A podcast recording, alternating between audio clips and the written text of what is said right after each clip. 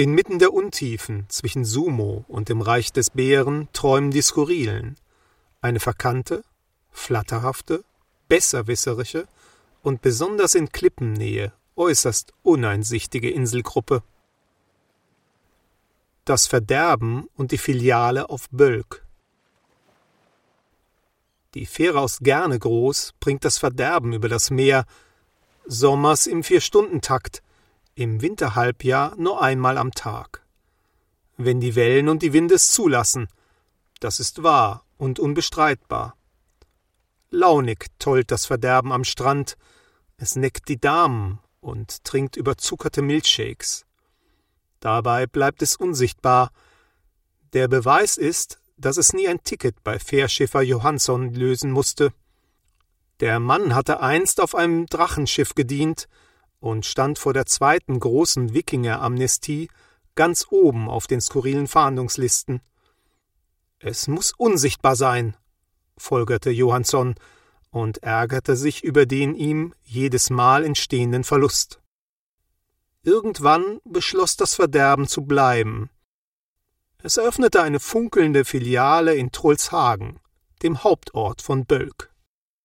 Wir Kinder waren natürlich hellauf begeistert, Rasch sprangen wir auf die Mountainbikes, und es schien, als verlieh uns das Verderben unbändige Kräfte.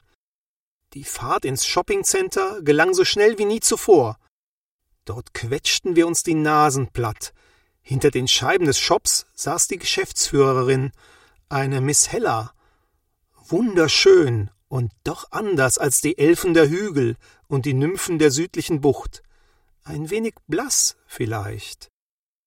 Miss Hella lächelte uns geschäftig freundlich zu. Kommt herein in mein bescheidenes Outlet.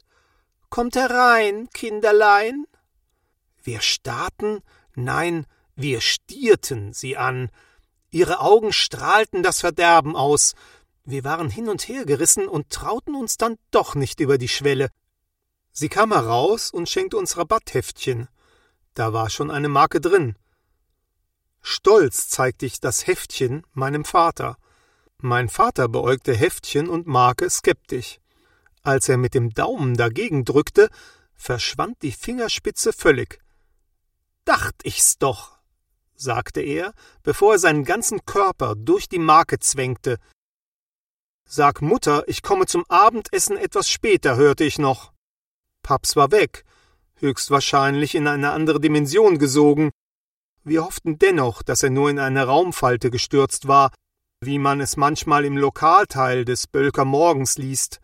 Menschen, die in Raumfalten stürzen, können diese gelegentlich aus eigener Kraft zur Seite drücken. Allerdings sagten andere Quellen, man brauche dafür einen guten Wagenheber, und der würde in kleineren Raumfalten nicht immer bereit liegen. Meine Schwester begann zu weinen. Mutter weigerte sich einfach an die Eventualität des Unmöglichen zu glauben. Es dauerte zwei Monate, bis Paps wieder da war. Als er zurückkam, und wir wissen nicht wie, stellte ihn Mutter zur Rede. Sein Haar lag falsch herum. Papa sagte kein Wort. Auf den ersten Blick war er unbeschädigt, doch wir kannten ihn besser. Wenn er vor einem Fenster stand und man die Augen fest zusammenkniff, wirkte sein Körper durchwühlt, als seien die Zellen verdreht und nach links verschoben. Sein Spiegelbild wirkte grobkörnig, sein Blick hatte etwas Verwegenes. Das Verderben hatte ihn gefangen. Der Bruder meiner Mutter, Onkel Asmat, kam aus Neuguinea. Er machte den großen Beschwörungstanz. Er rieb Paps mit Kräutersalben ein. Er pustete Rauch über seinen Kopf. Er jonglierte mit Schrumpfköpfen, die er aus diversen Völkerkundeausstellungen entwendet hatte. Es nützte nichts. Onkel Asmat gab auf und fuhr zurück nach Neuguinea. Dort warteten seine Patienten auf ihn, meist russische Patriarchen und amerikanische Regisseure. Unser Hausarzt erklärte es in einfachen Worten so Das Verderben hat den Patienten nicht direkt befallen. Mam und ich hatten Papa begleitet und begannen aufzuatmen. Nein, Schluss mit dem Aufgeatme, sagte der Hausarzt, ich bin noch nicht fertig. Dafür sind alle Räume zwischen seinen Körperatomen verseucht. Und das ist naturgemäß einiges gefährlicher. Deshalb sei auch Onkel Asmat gescheitert.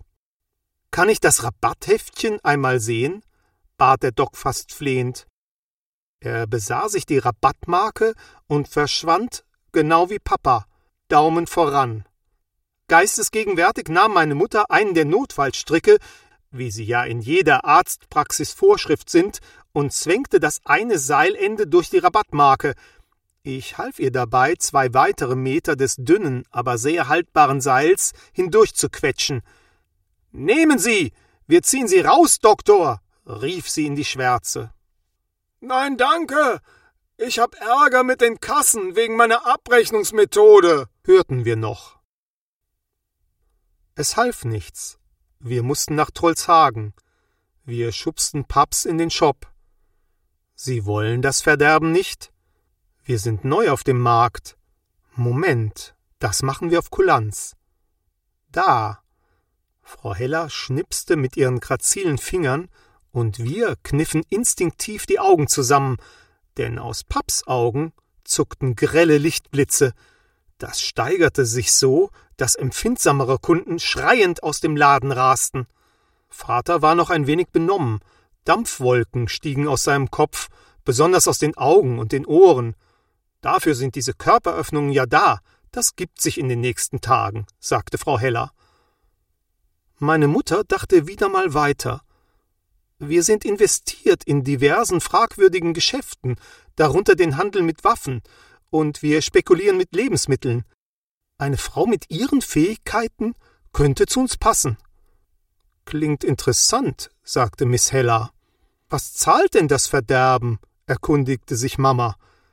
Es stellte sich heraus, dass das Verderben weniger als das Marktübliche überwies. So wechselte Miss Heller in das Team unserer Familienfirma. Das Verderben aber grollte und verließ die Insel Bölk auf immer. Die Skurrilen wünschen skurrilen Tag.